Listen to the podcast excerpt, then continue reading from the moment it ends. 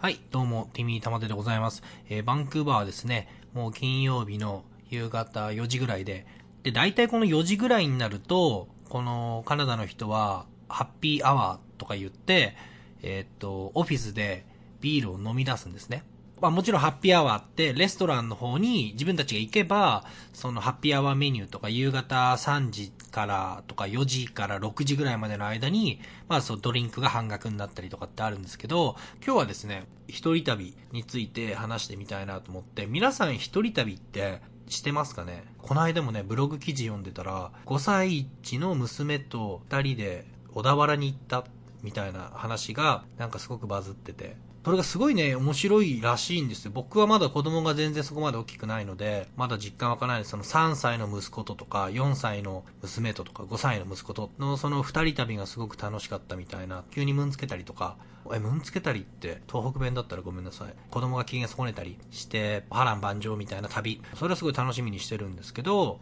香港とか行きたいかな。ひたすらもうチャイニーズ食べて、ひたすら回して、二人で。わーっとなんですかね。僕は香港とかいいと思いますけどね。今度一人旅してくるんですよ。子供もいてってことで、なかなかね、そういう機会がないんですけど、あの、今回仕事で使ってる、まあ、ソフトウェアのカンファレンスみたいな集まりがシカゴであるんですね。今月の末に。まあ、そのカンファレンスは2日間みたいな感じで、まあ、だからちょっと有名な、あの、ウェブの開発者の人とかが、まあ、集まって登壇してっていうカンファレンスなんですけど、2日間 TED Talk みたいな感じなんじゃないですか。9時から5時までみっちりその登壇者が出てきて、まあ、みんなその開発者とかなんで、その、ウェブのプロダクトの。で、そういった話を伺って、あとはなんかその、えっとね、サイエンスフェアみたいな名前になってましたけど、その名刺交換会とか、その自分の作ったプロダクトを、こう、まあ見せ合うようなブースとかがちょっとあるみたいな感じで楽しみにしてるんですけど、それが2日間で、えっと、シカゴってすごく博物館が、あの、有名みたいで、カンファレンスも、その博物館の、あの、もう中の催し会場みたいなとこでやるんで、2日間の無料パスがついてくるみたいな、そのカンファレンスのチケットにね。なので、まあ、あの、お昼休みとかに館内を見に行けるみたいな感じで、ちょっと博物館、たまにね、そう、あの、いろんな知的刺激をもらってこないとなって思ってるんで、ちょっと楽しみなんですけど、えっと、シカゴに行ってくるんですね。全然何泊かも決めてなくて、寄れるところがあったら、そっちの方面の、まあ、仕事でつながりのあるクライアントさんとかもいるんで、行きたいなってちょっと今日にちを考えてるんですけど結論一人旅はめっちゃドキドキするからやった方がいいで久々の、えー一人旅に行く前にと予言しておきますけど僕が10年前に一人旅した時、まあもちろんカナダもね、来た時はね、その学校に行くんでね、今一人旅で来てみたいなもんですけど、ニュージーランドのオークランドに大体一人で、まあ、1ヶ月弱ぐらい一人旅したんですよ。その時は、フィジーの1年間の留学プログラムで、台風のシーズンかなんかわからないけど、結構ね、1ヶ月半ぐらいね、休みがね、セメスターとセメスターとその、新学期の間が空いたんで、で、みんなが旅行行くってなって、フィジーからなんで、オーストラリアのシドニーとかがだいたい飛行機で3時間。あとは、ニュージーランドのオークランドがだいたい3時間。あとはサモアとかね、あの、パプアニューギニアとかっていうのは、まあちょっと、それはその、南国の旅行って感じなんで、で、どうしてもちょっと英語を少し休みの間も伸ばしたいと思って、ニュージーランドのオークランドに一人で行くことにしたんですね。ああんまり理由はなくて、ただ、うちのね、妹がね、大学時代にね、あの、シドニーにね、1ヶ月くらいなんか留学に行ってて、シド、なんかこう、ネタが被るな、みたいな。なんで、行ったことないとこにと思って。で、もう何も考えずに、もうほんとグレゴリーのバッグにですね、もう着替えとパソコンと、もう辞書だけ入れて、一人で行ったんですね。最初に、まあ、住むとこも決めてない状態で空港に着いて、でね、その時ね、ずっとその飛行機の中でね、なんかスイスの女性の方とね、ずっと話をしてて、英語勉強してんだとかって話をして、で、その後、あ、じゃあなんか一緒に乗り合いタクシーみたいなの乗ろうぜ、みたいなことになったんだけど、俺だけしょっぴかれたっていうか、歩いてたらお前はこっちだみたいな感じになって、連れてかれたんですよ。明け方にね。もう全部荷物も調べられて、全部何しかにしてって。で、まあでもそのでニュージーランドのその職員っていうか人が話しかけてきて、で、もう一人アジア人のなんかチャイニーズっぽいおっさんが、なんか全身調べられてて、Don't open fuck you みたいなことをすげえ言ってて、その部屋に響き渡るぐらい。で、あ、すげえ戦ってんなーと思って、こんな明け方にと思って。て、俺はまあこっちの路線じゃない、あの、はいはいへいへい、早く入国させてくださいっていう路線で行こうと思って、で、こう全部こう丁寧にやって、問題はなんかその、DVD をね、あの、インド人の友達がいて、オークランドに親戚が住んでるから、その結婚式の時の、僕が結婚式、あの、撮ってあげて、動画編集してあげてっていう映像を持ってってくれ。そこに書いてあった住所とかが、これはどういうつながりなんだみたいな感じでずっと調べられて。では結果、まあ、あの、うるせえおっちゃんに比べて、まあ、こいつは話がわかるってことで、なんだかんだね、それでもね、1時間とか2時間ぐらいね、待たされて調べられて、でも、そしてこう最後にっくり、Welcome to New Zealand とか言われても、もう、はぁ鼻で笑っちゃったんですけど、まあなんかそこでムカついた状態で空港に行ったら、もちろんあのスイス人の子は待ってなくて、当たり前ですよね。で、一人でバスに乗って、まあオークランドの中心部に行ったんですよ。そこでもうなんか地球の歩き方かなんかと、あと、ロンリープラネットっていう、その、まあ一番海外でベタなトラベルブック2冊持ってったんですけど、で、こう最初に地球の歩き方で、程よく値段のいいところにバックパッカーがあって、その日はそこに泊まろうと思って行ったら、なんかね、入った瞬間に感じたんだけど、あれ？ここ渋谷の満喫？みたいな、まあ、そこまでは言わないけど、受付から日本人で、なんかカップラーメンとか作ってる日本人とかもいて、なんかすげえ日本語が聞こえてきて、あ、なんか嫌だなって、せっかくこの炭を利用してね、ニュージーランドに来たのに、ちょっと嫌だなって思って、俺も一生懸命そこで、なんか英語で話しかけたんだけど、部屋すか空いてますよみたいな感じで日本語、だから俺の日本語アクセントバレバレで、ちょっとなんか、いいやと思ってここは。ここでロンリープラネットの方で調べたバックパッカーに行ったんですよ。そしたら、もうそこが本当面白くて なんでこんなことなんだで、いや、あのー、まあ、もうその時、フィジーにすでに4ヶ月くらい留学してたんですけど、バックパッカーとかユースホステルっていうのかな？の若者の勢い。僕もまだ当時20代の半ばぐらいで、あのね、いろんな発見があったんですよ。未だに忘れられないんですよ。で、今日はその話をね、したいなと思って。で、まずその、えっと、オークランドのバックパッカーで英語のガイドブックで調べた頃に泊まりに行った時に、もう入り口からビリヤードがあったり、あと、まあみんなでその映画を見てるビリヤーがあったり、で、あとポーカーやってたり、ガヤガヤした雰囲気でね、ちょっとビール飲みながら歩いてるやつとか、いろいろいて、違う感じの人たちがいる場所で、で、部屋を押さえたんですね。で、そこルーム、50番のルームだよって言われて、まあ一番安いその5座ね、多分男6人とかの部屋に行って、上はね、人気なんです。バックパッカーの2段ベッドで。で、上は取られてったなと思って、まあどこでもいいやってこう下に置いたら、その上で寝てたオランダ人のデイビッドバックパッカーだったんですね。で、なんかやっぱ同じ部屋なんで、で、お前何やってるやつなんだ、みたいなことで話したら、まあまあちょっと屋根に来いと。屋根。で、そこの部屋からちょっと屋根裏みたいなとこ出れて、で、もう一人その、同じオランダ人の、まあ二人とも英語が上手くてね、結局オランダ人二人と、バックパッカーの屋根の上で、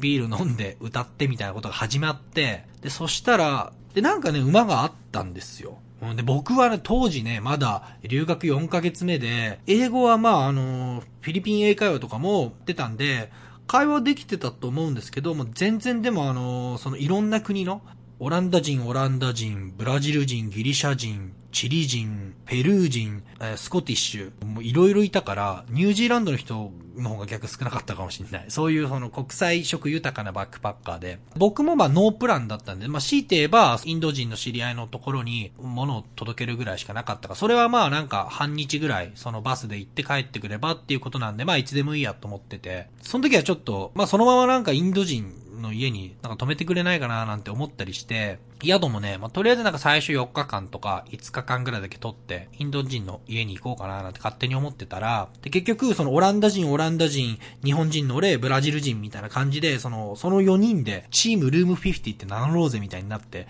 で、一緒に行動することになった。一緒に行動っていうのは、オランダ風ミートボールを作るから、あの、みんなで、あピッチインって言うんですけど、お金を出し合って、で、スーパーに買いに行くぞ。まあ、20ドルぐらいずつ出し合って、その、近所のスーパーに行って、オランダ人とかなんかのマッシュポテトとか食うんですよ。牛乳、でっかい牛乳と、じゃがいもとか買って、で、あとまあひき肉買って、で、みんなであの、調理して、なんかそのオランダ風って結構その少しその野菜とか、なんか入れたりスタムポットとかいうのかなそういうのなんか作ってて、もうすげえでっかいまん丸いミートボールになって、で、それをみんなで分けて食べて、あの、オランダ人がもう誰でもナンパするようなやつだよ。クラブ行こうぜとかって言って、で、面白かったのが、一回ね、クラブに行ってて、まあ、ガンガンみんなで踊って、そのブラジル人とか、いろんなやつとクラブに行って、2軒目行こうぜみたいなことになって、20人ぐらいでバーって、2軒目。で、俺がね、パスポートをね、あの、忘れて、しかもなんかちょっと具合悪くなっちゃったから、一人で宿戻ってたんですよ。なんかある日、ある夜。で、そしたら、そのオランダ人のデイビッドってやつが、あの、わざわざ、俺がバックレたと思って、戻ってきて、いきなり俺が寝てたら、音がしてカンカンカンカンって、警察だみたいなこと言って、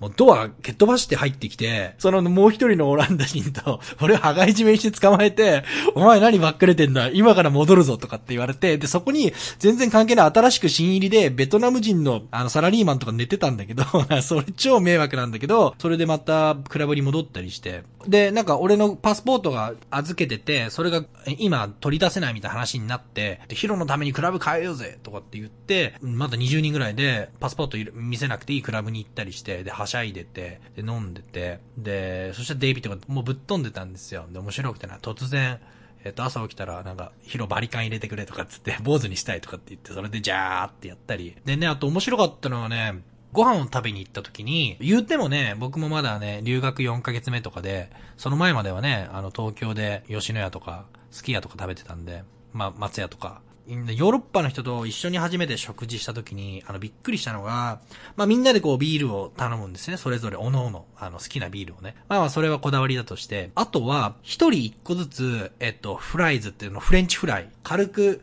抱え込めるぐらいの、結構その大きい量のフライドポテト、一人一個ずつ。ポテトが、だから fries が one, two, three で、一人一個フライを食べながら、また良さげなソーセージ一人一本ずつ、良さげソーセージを一本ずつ頼んで、で、それ食べてたんですね。だから、あ、そっか、あの、フライ、これ、丼ってことかみたいな、米？みたいな感じかと思って、なんか一人で、そのでっかいフライボールみたいなものを平らげたことがなくて、面白い食べ方だなと思って、そ、そこから、あの、ニュージーランドの、まあ、首都の方のね、街とか、あとはそのブラジルとかペルーのね、南米系の友達に、あの、レンタカーで、車4日間ぐらいで回んないかとか、いろいろ誘われたんですけど、結局なんだかんだね、そのオランダ人2人が面白すぎて、結局ね、3週間半ぐらいね、そいつらとね、ただひたすら遊んでたんですよ。ある日は、ストリップ行こうぜとかって言って、でも男4人で、ストリップ劇場行っ、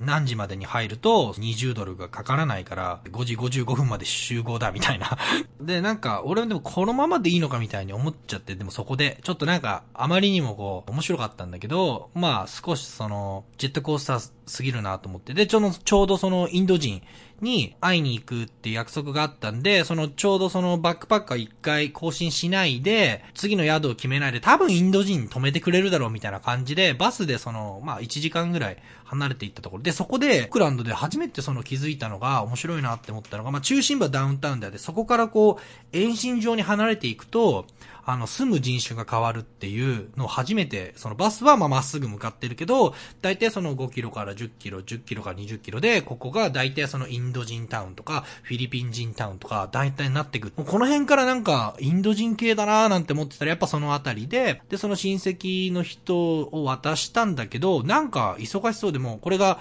CD でわざわざそのフィジーからこのものを届けと、これを届けに来ました、みたいなこと言ったら、あ、ありがとうみたいな感じで、じゃあまたみたいな感じで、ええーみたいな。だから結局、旅、いや、人頼っちゃダメだよね。否定しちゃダメだよね。あの、まあ、俺もね、別にその、俺に言ってくれって言った、その、インド人の方は、いや、絶対ね、俺の親戚止めてくれるから、とか 言ってたから、別にそこで止めてくれますかとか、聞かないで言ったら、また今度、みたいなこと言われて、それで結局、戻ってきたんだけど、どうしようかなと思って、そったそこのバックパッカー面白いんだけど、違った体験もしたいなーなんて思ったけれども、でもなんかその、買ってもわかんなかったから、まあ一泊だけみたいな感じで、とりあえずその、さっきのとこ戻って、で、そ、それでこそこそ、手続きしてたら、またあの、オランダ人のデイビッドに捕まって、なんでお前戻ってきたのかと。で、また問い詰められて、もうなんかだいぶ、もうなんか常連みたいな感じになったから、あの、で、バックパッカーもあんまりその、同じところに1週間とかダメで、掃除とかもあるから、ちょっとその、長期の人でも、あの、軽くずれて、あの、部屋を変わってくれみたいなことになって、そしたらなんかやっぱ、ヒロも入れろみたいな感じで、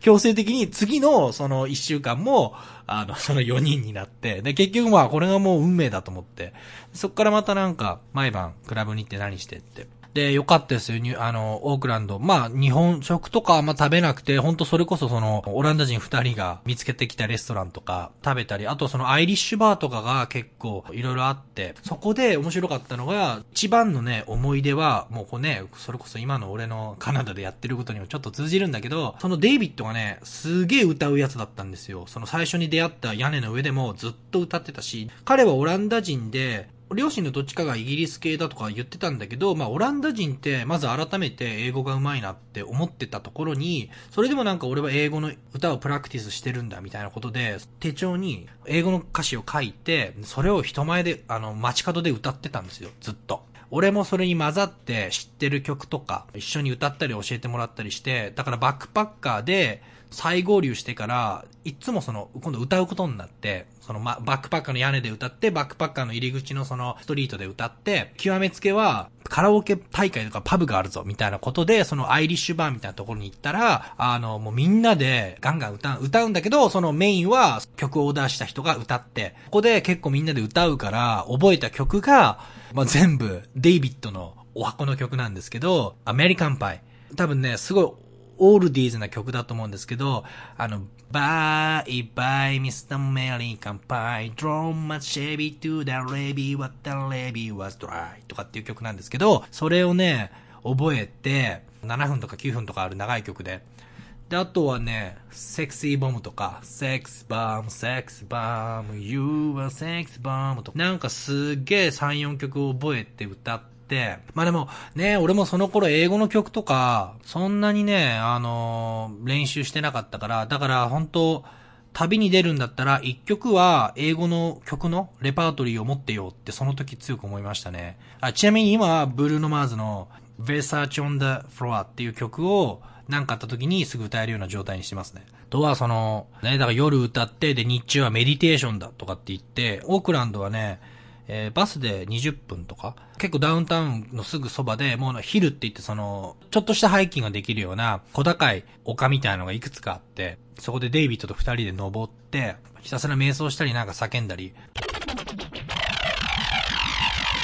あとはね、今度ね、これは YouTube の動画の方でやりたいなって思ってるんだけど、皆さんポーカーって、えっと、そのバックパッカーとかでやってるポーカーのルールってわかります？あれは、うんと、ポーカーって普通にこのトランプとかでやると5枚持って2枚交換してってやると思うんですけど、あの、多分バックパッカーとかで、その若い人たちがやってるのは、あれはポーカーでもテキサスホールデムっていう方で、あすごい見分け方として簡単に言うと、自分たちは手持ちで2枚持ってて、で、そこにこう場に3枚カードが出てて、その1枚捨てて、1枚ずつ出してってみんなで合わせる。で、あの、テレビとかでこっちであの、何億とか、あの、テレビのね、あれラスベガスとかで中継してるんですけど、とかでやってるスタイルと一緒なんだけど、あの、手札が2枚の、テキサスホールデムっていう、まあ、ポーカーのスタイルなんですけど、そっちの方がね、有名なんで、だからなんかね、こう、ワーホリとか、バックパッカーに行く前の人たちに、テキサスホールデムのやり方、こう教えておいた方が、絶対あの輪に入ったら楽しいと思うんですよ。そのバックパッカーは、まあ、映画見るクリーンがあって、で、そこでね、今日の上映みたいな感じで、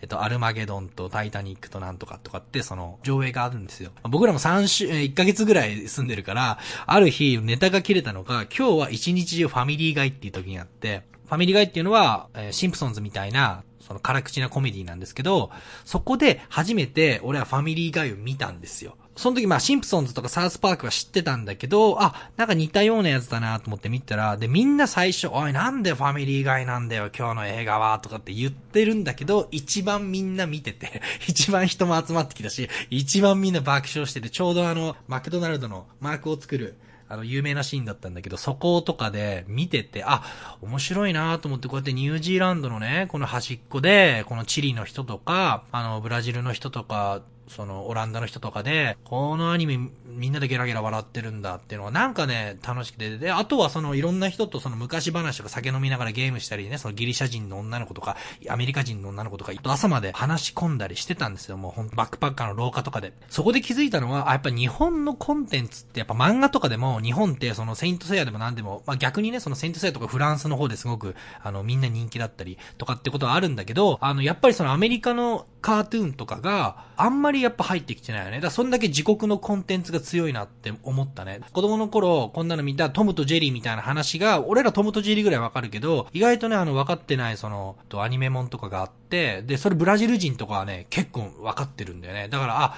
多分自国にアニメそこまでなかったから、そういった放送もしてたのかなと思うけど、アニメのあるあるがね、結構通じないみたいなのがあって、そこをちょっと、あの、話し込んでて面白いなって思いましたね。あの、まあ、その時はもうフィジーで、学生ビザで英語の勉強してたんだけど、もう全然それとはもう比べ物にならない会話の量で、で、ある日面白かったのが、いつもポーカーやってる、あの、人にまあ混ぜれって言われて、テキサスホールデムでポーカーやってて、そしたら、お前の English はいいよねみたいなことを言われた時に、あ、なんかありがとう、あなたもねみたいなこと言ったら、うん、僕はスコットランド人だからねみたいな。そこでみんな爆笑して、あ、お前、この人ネイティブだって気づかなかったんだ、みたいな。なんか全然もう俺の英語も手探りで、もう英語のああの特訓サーブみたいなの受け止めるんですね、いっぱいで。フィジーに戻ってきた時に、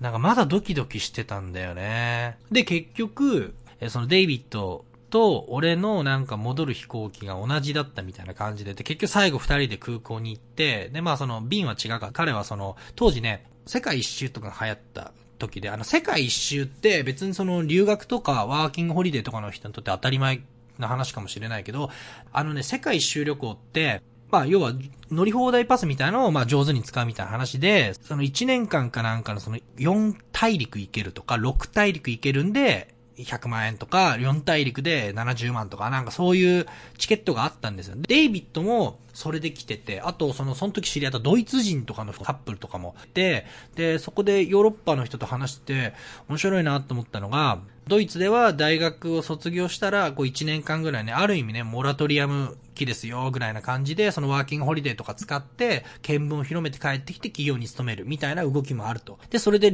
旅してるんだって言ってて、で、デイビッドもなんかよく聞いたら役者とか歌手になりたいけど、今は、スーパーかなんかで働いてて、今回はその、その4大陸行ける世界一周パスで半年間。で、フィジーにもいたって言ってたし、で、オーストラリアにもいたし、ニュージーランド行ってこれからオランダに戻るんだみたいな時に最後会って、俺が。で、その時最後空港で、彼の便が先で、で、見送りするときに、こう絵を描いてくれて、その紙の切れ端に未だに持ってるんですけど、太陽の絵を描いてくれて、ヒロ何かあったら、この絵を見て、この太陽、笑ってる太陽の俺のこの、これを見るんだって言って、それをその場で描いて、なんかすごい talented なね、歌うし、絵描くし、みたいな、頭坊主してくれとか言うし。で、で最後になんか keep traveling みたいなこと言われて、otherwise, I'm gonna hunt you down and kick your ass みたいな